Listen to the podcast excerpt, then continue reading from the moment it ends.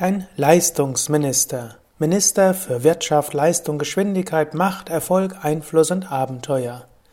Namaste und herzlich willkommen zur 229. Ausgabe des Yoga Vidya Gelassenheit Podcasts, präsentiert von www.yoga-vidya.de. Ich bin weiter dabei, dir zwölf Minister nahezubringen, die du in dir hast und die dir wertvolle Informationen geben wollen, dir helfen wollen, die dich aber auch aus der Gelassenheit herausbringen können.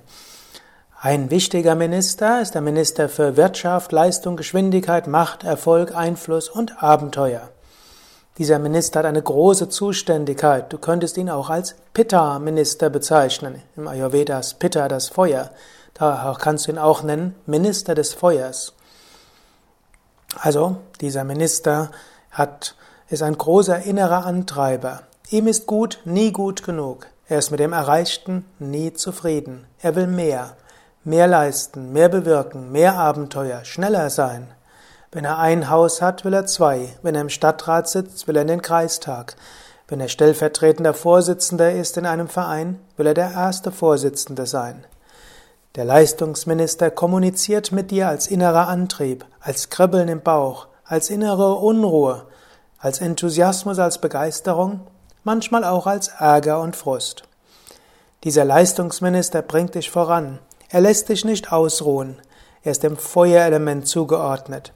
Ihm entspricht Pitta Dosha in reinst Form. Als astrologische Sternzeichen entsprechen ihm Widder, Löwe, Schütze. Unter den Erzengeln entspricht ihm Uriel oder auch Jamael oder Michael. Du kannst ihn auch den Engel des Feuers oder den Engel der Leistung nennen. Wenn dieser Leistungsminister stark in dir ist und du die entsprechende Konstitution hast, kannst du viel bewirken. Wenn dieser Leistungsminister sich mit dem Ordnungsminister verbindet und, du dabei nicht die richtige Konstitution mitbringst, kannst du auch ins Burnout geraten. Normalerweise muss der Leistungsminister Gegenspieler haben, zum Beispiel die Gesundheitsministerin, die Familienministerin oder die Fürsorgeministerin. Sonst kann er auch ungemütlich für andere werden. Werde dir bewusst, wie stark ist dein Leistungsminister? Wie manifestiert er sich? Hat er die richtige Kraft? Ist er bei dir mehr Abenteurer oder eher konservativ? Ist er energetisierend, begeisternd, enthusiastisch oder führt er dich immer wieder in die Frustration, weil du nicht gut genug bist? Wie beurteilt, verurteilt er, sie, dich, andere? Wie ist dieser Leistungsminister in anderen spürbar? Wie gehst du mit dem Leistungsminister anderer um? Ist dort vielleicht eine Schattenseite, die dich ärgert oder nervt? Oder bist du ganz im Frieden mit dem Leistungsminister und du hast inzwischen gelernt, mit deinen verschiedenen Ministern umzugehen?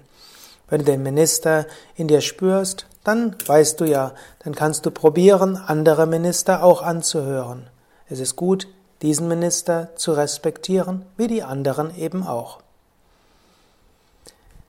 Mehr zu Yoga, Meditation und Ayurveda unter www.yoga-vidya.de auch und gerade wenn du einen starken Leistungsminister hast, brauchst du auch als Gegenstück diese Techniken von Yoga und Meditation, um dich immer wieder gut zu regenerieren.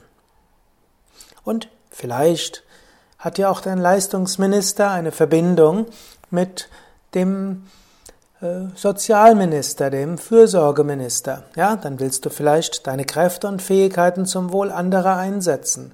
Vielleicht willst du das auch mit dem Erziehungsminister, dem Wissenschaftsminister verbinden. Dann wäre vielleicht eine Yogalehrerausbildung für dich das Richtige.